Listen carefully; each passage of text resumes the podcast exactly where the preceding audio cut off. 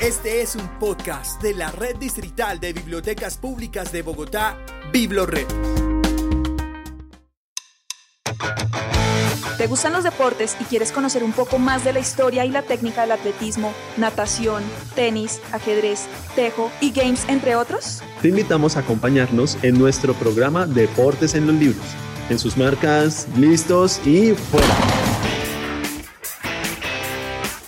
Hola a todos y todas, bienvenidos a este episodio de Deportes en los Libros, el podcast de la Red Distrital de Bibliotecas Públicas de Bogotá, BibloRed, donde contamos las historias, las reglas, los perfiles y esa cercanía de todas las disciplinas deportivas con la literatura. En esta oportunidad nos encontramos con Luis Alejandro Díaz, el dueño y editor de Caballito de Acero, una editorial colombiana de literatura que tiene su eje fundamental en el deporte. Y estará en la vuelta, la Feria Nacional de Editoriales Independientes, que se desarrollará en la Biblioteca Pública Virgilio Barco del 7 al 11 de diciembre. Un gusto saludarlo David, me encanta hablar de literatura, de deporte. Bueno, esperemos que nos podamos divertir un rato acá hablando. Luis Alejandro, cuénteme su historia. ¿A qué se dedica más allá de tener esta editorial? Yo quería ser futbolista, la verdad, ese era como mi único sueño. Si hoy tuviera la oportunidad de decidirlo, si la madrina viene y me dice, ¿sabe leer escribir o jugar fútbol? Jugar fútbol sin duda. No me interesaría saber leer y escribir. Por cosas de la vida no pude jugar fútbol a nivel profesional, a pesar de que hice inferiores en Millonarios, quería ser futbolista. Una serie de cosas no se dieron. Terminé estudiando literatura, terminé haciendo un par de maestrías en literatura y un doctorado también y siempre me enfoqué como, el tema, como en el tema del deporte. Un poco más el fútbol, pero en general ciclismo, boxeo. Siempre me llamó la atención como que el, como yo estaba parado en esos dos mundos, el deporte y la literatura, ¿por qué la literatura le cuesta tanto acercarse al deporte? ¿Y por qué al deporte y a la gente que está metida en el medio, los libros y la literatura también le generan como rechazo? Me paré ahí, cuando estaba haciendo el doctorado vi que no había casi libros de ficción o que estaban muy dispersos y ahí nació un poco la idea de la editorial y al mismo tiempo que hacía el doctorado hice el curso de entrenador de fútbol UEFA con el que tuve que hacer prácticas y llegar y pues fui técnico acá hay un par de equipos en la escuela de Iguarán, en liga, bueno, en fin. Esa es como mi, como mi vida. Luis Alejandro, usted me hizo acordar al principio de su presentación cuando, cuando dijo que, que quiso ser jugador de fútbol, a esa parte del libro Fútbol a Sol y Sombra de Eduardo Galeano cuando dice, pero terminé siendo el peor pata brava de todas me imagino que Eduardo Galeano está ahí en su vida. Sí, claro, Galeano además es de los tipos más valientes que pudo tener la literatura en Latinoamérica porque digamos que antes de los 80 cuando un escritor o un intelectual dejaba ver su amor por el fútbol, inmediatamente era catalogado políticamente como una persona de derechas, porque se asociaba que el fútbol era como una manera fácil de manipular a la gente. Más allá de que sea o no sea, que esa no es la discusión, igual cuando una persona hablaba una persona famosa hablaba de su amor por el fútbol, siempre lo catalogaban de esa manera. Entonces por eso muchos se quedaron mucho tiempo callados y no lo dijeron. Galeano no tuvo miedo. Galeano publica su primer libro que se llama eh, Su Majestad del Fútbol, del cual yo tengo acá la primera edición única de 1967, donde ya es una recopilación de textos sobre fútbol. Eso no se conoce, es de editorial Arca en Montevideo. Entonces él siempre dejó claro que más allá de que el fútbol pueda ser visto políticamente como se vea, culturalmente es algo importante. Entonces Galeano es un tipo muy valiente porque lo hizo. Ya después de los 80 cuando lo político comienza a ser como visto de otra manera, ahora sí todos salen y hablan y todos dicen que siempre fueron futbolistas y que les encantó, pero fueron muy pocos los que tuvieron la valentía de decirlo antes. Cuénteme sobre Caballito de Acero. ¿Por qué Caballito de Acero? Yo sé que la pregunta puede ser obvia para mucha gente que conoce el deporte y que tenga que ver con ciclismo, pero cuénteme por qué, siendo tan aficionado al fútbol, escogió Caballito de Acero. Cuando yo volví de vivir varios años afuera y llegué como con la idea de la editorial, tenía más o menos claro que tenía que, desde el mismo nombre, transmitir algo que fuera al mismo tiempo deporte estética, pasión, libros. Entonces pensé en muchas palabras asociadas al deporte que podían sonar bien. Césped, cuadrilátero, guayos, punch.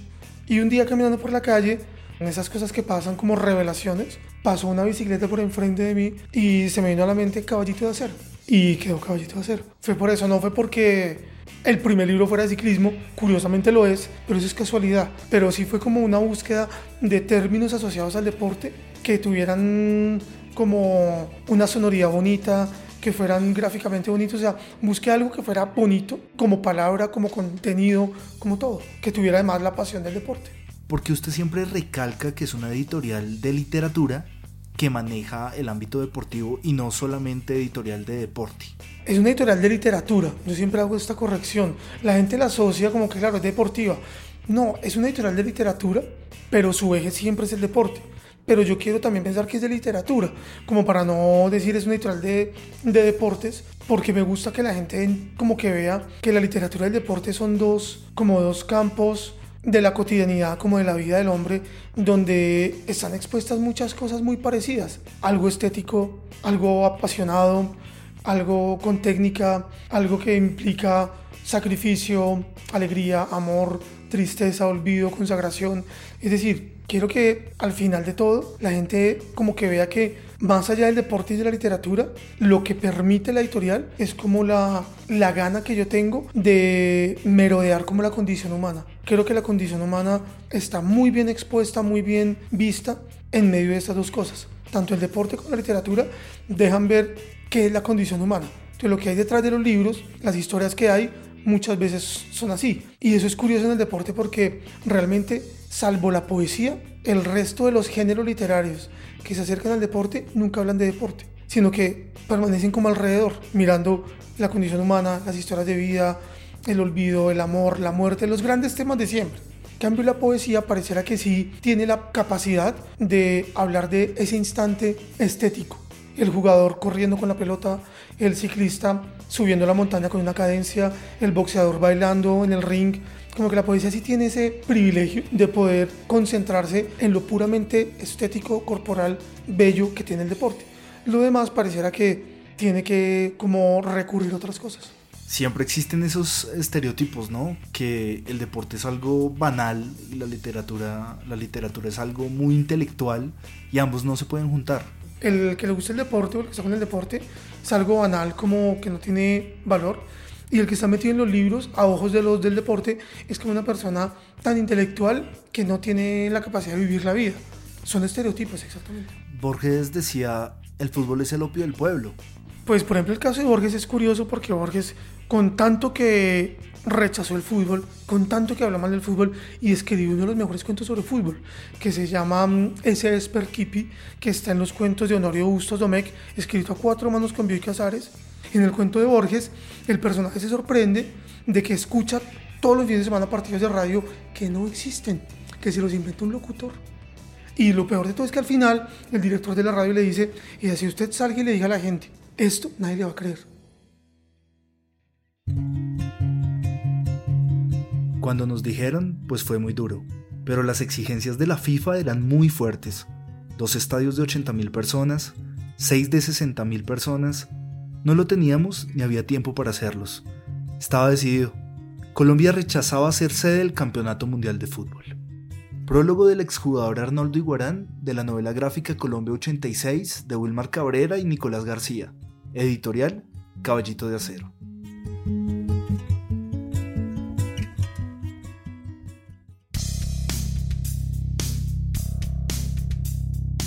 ¿Y cómo empezó este sueño de crear una editorial? Pues digamos que cuando yo decía que iba a jugar a Millonarios, lo que pasó fue que tuve un par de lesiones. Entonces yo creo que esa, como esa frustración de no haber podido terminar donde yo quería, hizo como que se acumulara un montón de pasión en mí, como de convicción por el deporte, y se acumuló y se acumuló y se acumuló. Entre comillas, yo diría, me hizo estudiar el deporte desde la literatura.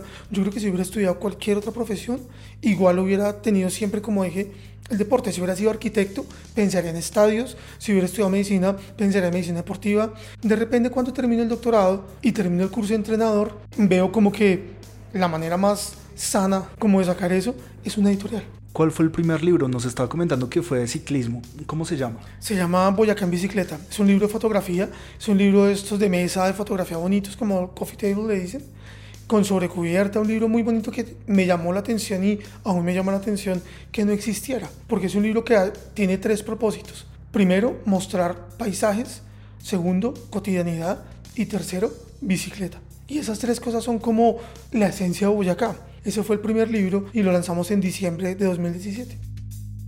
Bueno, Luis Alejandro, ¿y cuál es el proceso para escribir un libro acá en la editorial? Digamos, si yo quiero escribir un libro, mm, quiero contar una historia, quiero contar, por ejemplo, la historia del Palomo Zuriaga, se me ocurre algo, ¿cómo hago? Pues depende, digamos que siempre tenemos las puertas abiertas, el correo electrónico, las redes sociales para que la gente nos contacte cuando quiera. Nos han llegado muchas cosas así como, tengo un libro, quisiera ver si a ustedes les interesa siempre lo recibimos. Lo recibimos. Tenemos, eso sí, unas como unas reglas, no, como unas reglas ya muy impuestas por presupuesto y por capacidad de trabajo. No tenemos tanto presupuesto, somos pocas personas, por eso no sacamos más de tres libros al año. Entonces, eso ya es un limitante. No tenemos presupuesto para poder sacar todo lo que quisiéramos. ¿Eso qué quiere decir? Que tenemos un cronograma a tres años ya cerrado entonces cuando la gente escribe diciendo yo tengo una novela que escribí sobre X cosa, lo recibimos, pero lo primero que le decimos es, igual en el caso de que nos interesara y nos gustara, sería más o menos para dentro de dos años, porque por cronograma ya tenemos compromisos. Entonces la gente se desmotiva, piensa que es una cosa de nosotros y realmente es un tema de presupuesto. Pero siempre estamos abiertos a todo. Y en ese sentido, si llegara algo que realmente nos descoloca y nos emociona, por supuesto, siempre se puede mover un cronograma y meter un libro porque nos gusta. Entonces depende de muchas cosas, pero siempre tenemos la puerta abierta. Con Soy Gallina, Soy León es un libro que publicamos en la Feria del Libro del 2018, en marzo, fue una idea que tuvimos igual a la de Boyacá en bicicleta. Se me ocurrió pensar, a lo largo de lo que he podido yo conocer y viajar, me he encontrado que un libro de cuentos de San Lorenzo de Almagro, un libro de cuentos del Real Madrid, un libro de cuentos del Barcelona, libros de cuentos del Atlas de México, libros de cuentos de la Alianza Lima, o sea, libros de cuentos de muchos equipos, porque acá no hay. Acá hay, hay varios libros sobre millonarios, anécdotas, historias, hay muchos libros sobre Santa Fe, historias, títulos, crónicas, hay muchos libros sobre Nacional, pero no hay ficción temática con los clubes, ¿no? Temática. Entonces por eso pensé en un, libro que fuera 11 cuentos de fútbol sobre millonarios y otro libro que fuera 11, 11, cuentos de fútbol sobre Santa Fe. Hice la convocatoria, entonces era una convocatoria como bien pensada para hacer dos libros y de repente en el camino me di cuenta que hacer dos libros era seguir separando a la gente. Entonces por eso al final el libro se volvió un cara y cruz porque justo en ese momento comenzó esta política de, pues no, ya llevaba mucho tiempo, pero como que se reforzó de que no puede haber hinchada visitante. Entonces yo crecí con el estadio a dos colores y ¿por qué no poder volver al estadio a dos colores? Por eso el libro es como una apuesta que volvamos a estar juntos uno al lado del otro. Y la idea es hacerlo con muchos clubes, no solo de Colombia, sino de afuera.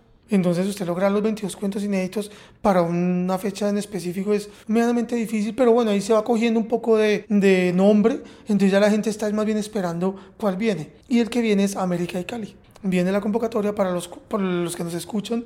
Si tienen un cuento del América, un cuento del Cali, el libro que viene es ese. Luis Alejandro, se viene la vuelta, la feria editorial de editoriales independientes. Hábleme de la vuelta, su experiencia el año pasado y lo que espera en este año. Pues la vuelta fue una feria, digamos que salvó muchísimo el vacío tan grande que tenía el mundo editorial en Bogotá, sobre todo, porque veníamos de dos años sin feria del libro presencial ni 2020 ni 2021 hubo filbo presencial, sino que fue virtual, que no es lo mismo. Entonces la gente venía como un poco como con ese vacío, pero Bogotá seguía como esperando un lugar donde volvernos a ver todos, donde volvernos a encontrar. La vuelta me parece que tuvo la astucia, la iniciativa, la valentía de hacerlo y la organizó en la Virgilio Barco de manera genial con programación para que la gente no solo tuviera como la obligación de ir como a comprar libros, sino ir otra vez a encontrarnos todos los que nos gusta en el ámbito del libro, pero no solo literatura, todo lo que tiene que ver con arte, deporte, cultura, política, economía. Entonces me parece que la vuelta tiene ese gran punto y es que le apostó como a una feria donde se complementan una agenda con invitados y actividades y yo creo que les fue tan bien y todos quedamos tan contentos que este año incluso ampliaron a editoriales de afuera y a tener más programación. Entonces lo que creo con la vuelta es que la vamos a pasar muy bien, es en un lugar increíble que es la Virgilio Barco, tenemos el Festival de las Velitas, o sea, todo está muy dado como para que compremos regalos de Navidad en la vuelta una invitación, Luis Alejandro, a todas esas personas que no han ido a la vuelta Y pues la idea es que no solamente vayan a la vuelta, sino que conozcan Caballito de Acero, una editorial, como usted dice, de literatura deportiva. Pues Caballito de Acero es la única editorial de todo el ámbito hispano dedicada a mirar el deporte desde la literatura. Hay muchas editoriales de deporte en Latinoamérica, pero no publican ficción. Publican ensayos, memorias, crónicas, táctica, y las que hay de literatura no publican sobre deporte, eventualmente. Es decir, no tienen como la curaduría, la paciencia, el arte de sentarse a ver que un futbolista corriendo con un balón en el pie es como un bailarín de, de ballet. Un ciclista montado en su bicicleta subiendo una montaña es como el escritor sentado en su escritorio escribiendo con la vela. Es decir, hay, un, hay una estética y hay una paciencia que hay que saber tener para, para manejar estos libros. Entonces, pues lo que quisiéramos es que la gente sí conociera la editorial, que la gente se dé cuenta que el deporte y la literatura son dos universos súper cercanos en los que puede aprender cómo a tener la paciencia de ver que la condición humana es algo incierto, pero hermoso. ¿Qué sorpresas tendremos de Caballito de Acero en la vuelta? Pues tendremos un evento muy maravilloso en el que hablaremos precisamente de Soy Gallina, Soy León. Y entonces vamos a tener un evento muy maravilloso con dos invitados increíbles que van a hablar de su amor por Millonarios, su amor por Santa Fe y cómo es esto de escribir sobre fútbol. ¿Por qué hay que escribir sobre fútbol y por qué hay que leer? ¿Qué le da a usted un cuento de fútbol que no se lo dé el hecho de jugar? ¿Qué le da a usted el hecho de leer fútbol que no se lo dé el hecho de ver? Entonces el evento va a ser una maravilla. Luis Alejandro, muchísimas gracias por tener esta gran conversación acá en Deportes en los Libros, el podcast de Biblored, la red distrital de bibliotecas públicas de Bogotá. Y Luis Alejandro, para concluir, nos vemos en la vuelta. Pues nos vemos en la vuelta, sí, allá estaremos todos los que nos mueven el deporte, nos mueven los libros y allá estaremos para tomar un café con el que quiera sentarse a hablar de deporte. Recuerden que ustedes pueden escuchar este episodio y muchos más de Deportes en los Libros y Biblored Podcast en www.biblored.gov.co en la sección Biblored Podcast o en Spotify, Spreaker, Google Podcast y Apple Podcast. Mi nombre es David Rocha y hago parte del equipo de comunicaciones de Biblored. Hasta la próxima. Escucha y descarga todos nuestros podcasts y contenido de audio en la sección Biblored Podcast en www.biblored.gov.co.